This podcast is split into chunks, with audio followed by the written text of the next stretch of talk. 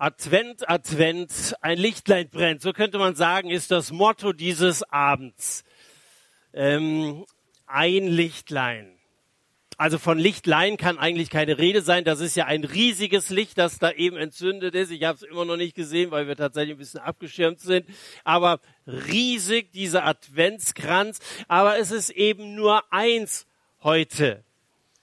Und äh, es wird, glaube ich, eine herausfordernde Woche für dieses eine Lichtlein, äh, weil es ja den Job der drei anderen mit übernehmen muss.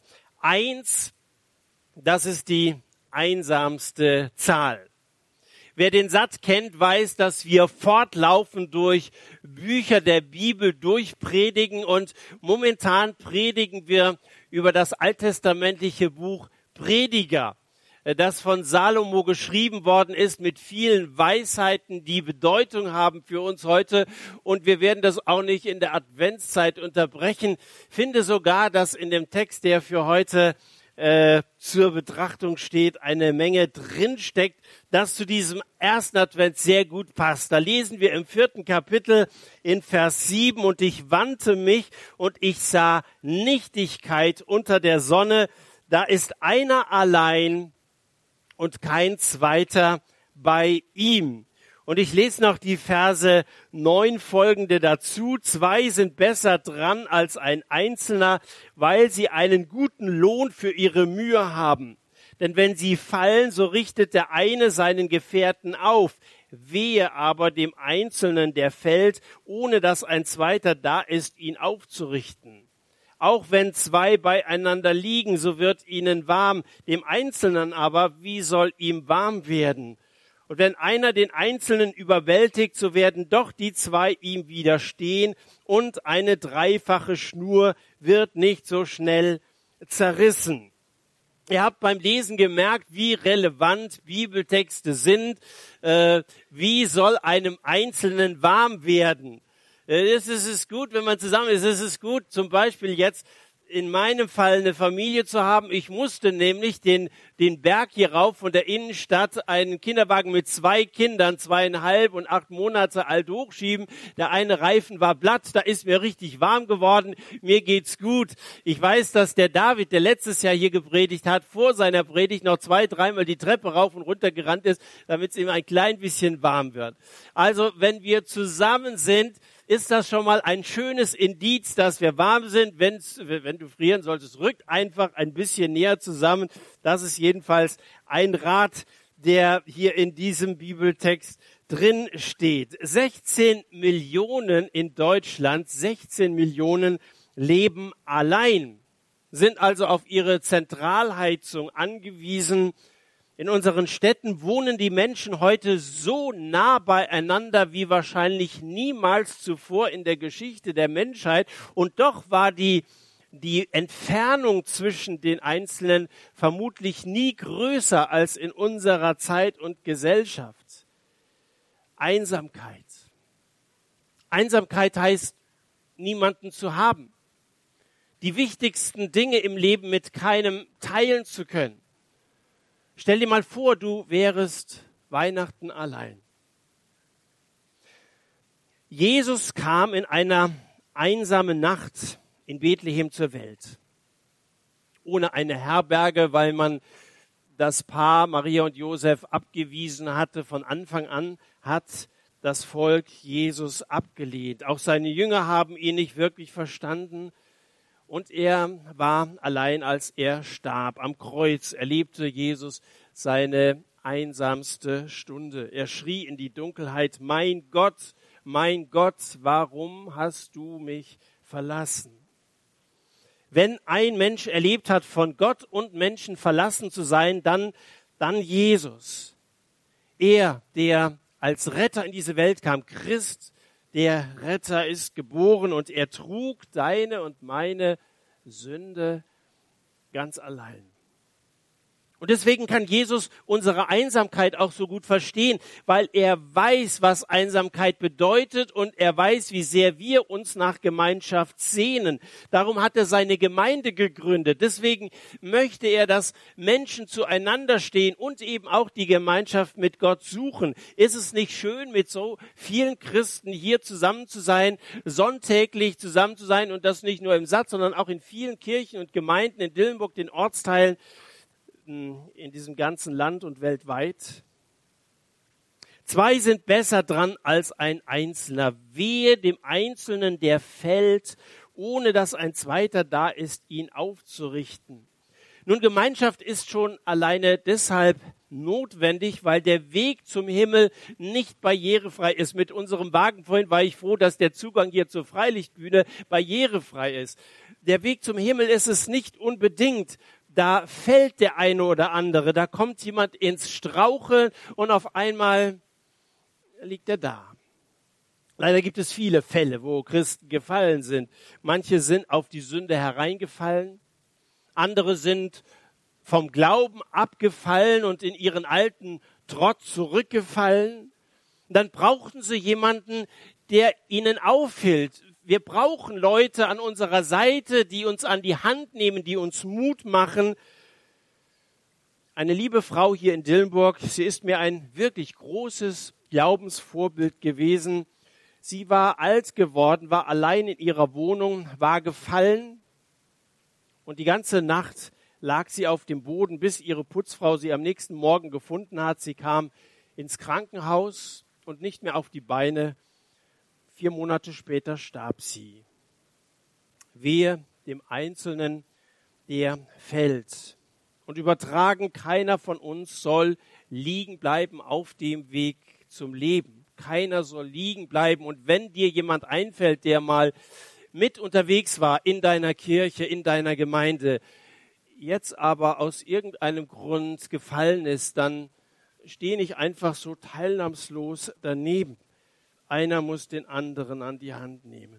Lass uns offene Augen haben, auch jetzt, besonders jetzt in der Adventszeit für Mitchristen, die in der Gefahr stehen zu fallen. Und die andere Seite, wir müssen auch bereit sein, uns aufhelfen zu lassen. Leider lehnen viele es ab, wenn ihnen Hilfe angeboten wird. Sei nicht zu stolz, dir helfen zu lassen, wer auch immer du bist, der du jetzt zuhörst. Wenn du merkst, ich bin gefallen, worüber du auch immer gestolpert bist, du, du liegst irgendwie halb stehend, halb sitzen und äh, du, du kannst dich nicht, kannst dich nicht richtig aufrichten, dann lass dir doch helfen.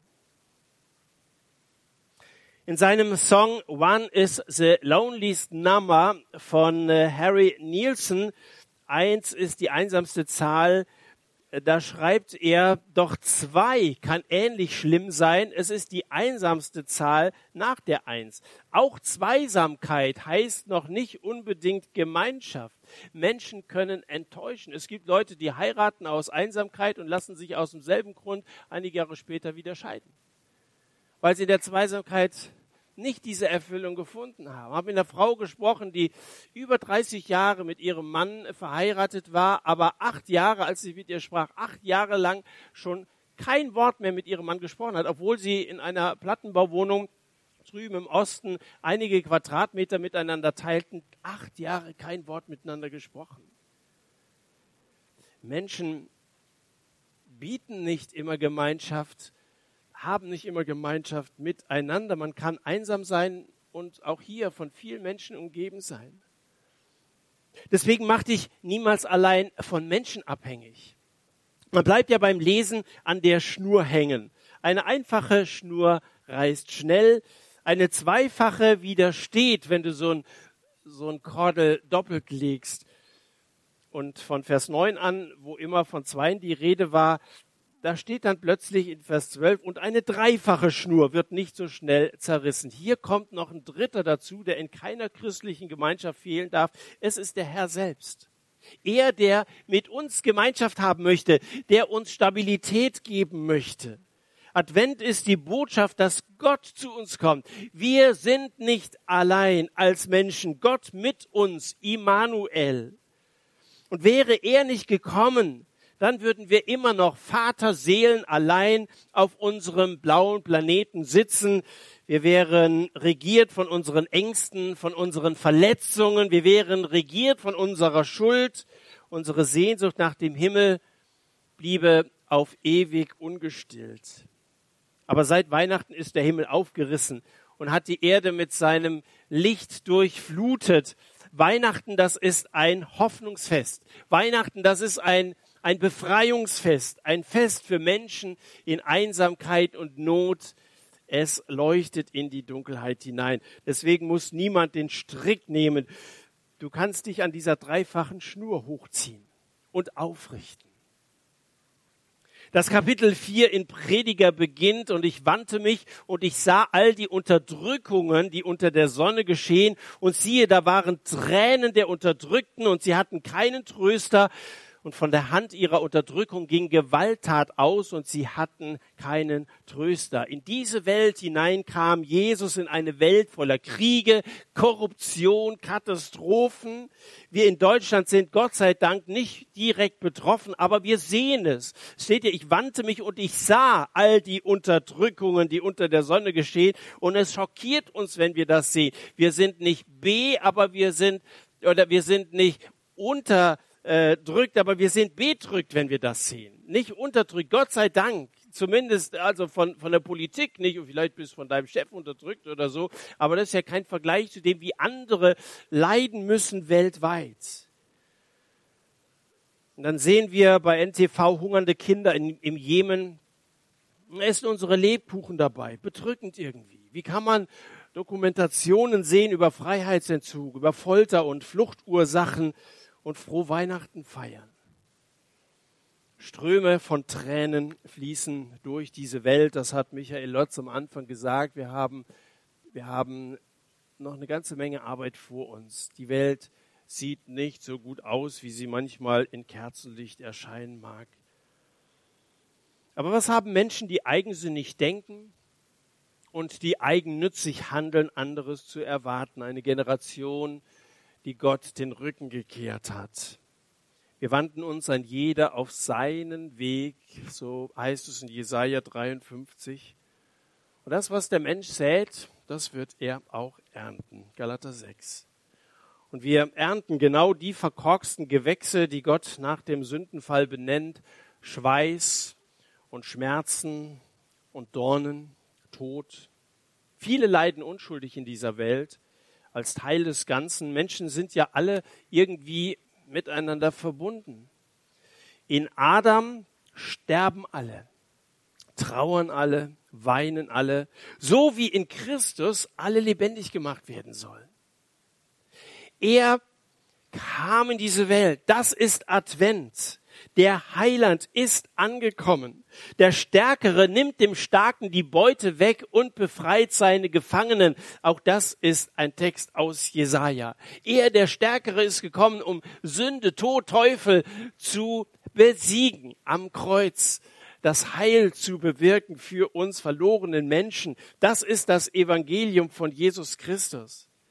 Und die, die wir Jesus angehören, lasst uns ein bisschen sein wie er und etwas aufgeben, etwas abgeben, etwas spenden, auch in dieser Zeit, wenn wir an die Hungernden im Jemen denken oder an anderen Enden dieser Welt, da wo wir Not sehen, da lasst uns auch als Christen wie Lichter in der Dunkelheit scheinen. Sie hatten keinen Tröster, haben wir gesehen. Wir schon. Wir sind getröstet, weil Gott unsere Leiden kennt, der Anteil nimmt, er uns auf dem Herzen trägt und wir trösten diejenigen, die es noch nötiger haben. Und lasst mich noch einen Gedanken sagen zu den dann folgenden Versen von Vers 13.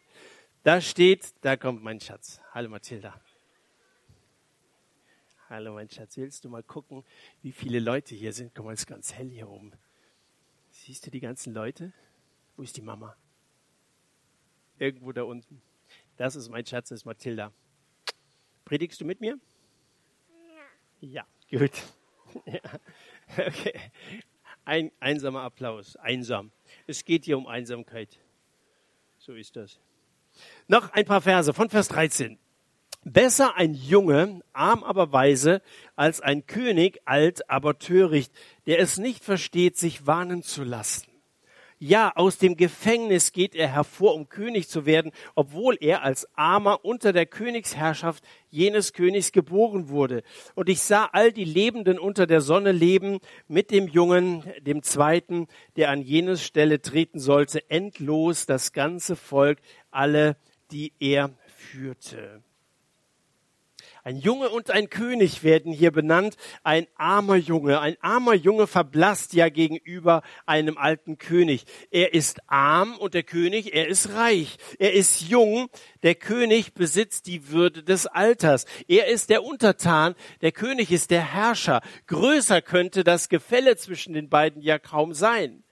Und trotzdem ist dieser Junge viel, viel besser dran, wenn er weise ist. Es geht um Weisheit im Buch Prediger. Welch ein Gewicht hat Weisheit, wenn all diese genannten mm, mm, äh, Nachteile des armen Jungen wettgemacht werden durch seine Einsicht, seine Weisheit. Oder anders gesagt, wie schwer muss Torheit wiegen, wenn sie die Vorzüge des Alters, Reichtums, des Ranges aufheben. Alte Könige können erstaunlich uneinsichtig sein. Robert Mugabe ist jetzt mit 93 Jahren unfreiwillig abgetreten. Herodes der Große, Große hat aus Angst, ein Jüngerer könnte ihn ablösen, alle kleinen Jungen umbringen lassen. Ähm, Jesus wurde als Armer unter der Königsherrschaft jenes Königs geboren zwei, drei Andeutungen im Buch Prediger auf den Messias, auf Jesus finden wir. Und die erste, äh, diese Andeutung haben wir hier gerade gelesen in den Versen 13, 14. Jesus geboren unter der Herrschaft von Herodes als ein Kind, als ein Judenkind in elenden Verhältnissen unterwegs geboren, ein schreiendes Bündel Mensch auf eine Handvoll Stroh, am Ende schreiend mit den Händen an einem Kreuz festgenagelt. Warum? Warum dieses elende Sterben? Erst einmal diese armselige Geburt, dann dieses harte Leben. Warum wird Gott ein Mensch? Wie soll man das erklären? Ich würde gerne versuchen, etwas zu erklären, was man, was man eigentlich gar nicht erklären kann. Dass der große Gott, den wir eben besungen haben. So groß ist der Herr, dass dieser Schöpfer von Himmel und Erde, der niemanden über sich hat, dass er ein Mensch wird, das kann ich nicht begreifen. Und weil ich es nicht begreifen kann, kann ich es auch nicht erklären. Guck mal, wo die Mama ist. Bringe ich dich mal kurz nach Hause. So, bin, sie holt mich gerne von der Arbeit ab, aber ich, ich bin noch nicht so weit. Das wäre kurze Arbeitszeit heute. Hier. Ähm, ich kann nicht begreifen, dass, dass Gott ein Mensch geworden ist. Ich kann das eigentlich nur anerkennen. Ich kann das nur annehmen und ich kann es nur anbeten. Gott ist Mensch geworden. Das Einzige, was ich als Erklärung anbieten kann, ist, dass Gott aus Liebe ein Mensch wird. Gott liebt dich. Ich weiß nicht so genau, warum er dich und mich liebt. Es würden uns wahrscheinlich viel mehr Gründe einfallen, warum uns Gott eigentlich nicht lieben dürfte. Aber er liebt uns. Er kommt zu uns, er sucht Gemeinschaft mit uns Menschen, fehlerhaften Menschen. Und ist das Warum wirklich so wichtig? Wenn jemand zu dir sagt, ich liebe dich, dann fragst du wahrscheinlich auch nicht zurück, und warum? Das wäre eine merkwürdige Reaktion.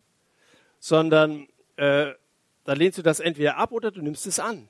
Entweder zuckst du mit den, mit den Schultern oder aber du schwebst auf Wolke 7 und du stotterst irgendwas, das so klingt wie äh, ich dich auch oder so. Das sind die beiden Reaktionen, wenn, wenn du erkennst, da ist jemand, der dich liebt. Und Gott, er macht dir heute eine Liebeserklärung. Und wie jeder Liebende wartet er auf deine Erwiderung. Er wartet auf dein Ja. Möchtest du diesem Gott dein Ja-Wort geben. Heute am ersten Advent, dieser Gott, der dich in deiner Einsamkeit aufsuchen will, der mit dir etwas zu tun haben will in Jesus Christus, dir ein neues Leben schenken möchte, sagst du Ja zu diesem Liebesangebot, wenn Gott, der Schöpfer der ganzen Welt, der groß und wunderbar ist, wenn er zu dir sagt, ich lasse dich nicht fallen und ich verlasse dich nicht, Hebräer 13, dann kannst du das Gefühl von Einsamkeit und Verlassenheit kannst du vergessen. Dann wird es eine wunderbare Adventszeit, die ich dir von ganzem Herzen wünsche. Danke, Jesus, dass du in diese Welt gekommen bist. Danke, dass du als Gott Mensch wurdest. Danke, dass du dich uns genährt hast. Danke, dass du mit mir, mit uns allen zu tun haben möchtest. Danke, dass du als Retter geboren bist, dass du uns vergeben möchtest, all unser Versagen, dass du unser Leben neu machen möchtest. Lass uns das neu erkennen neu ergreifen, äh, neu anbeten, auch jetzt in den Liedern, die wir dir zur Ehre singen wollen. Anbetung dir. Amen.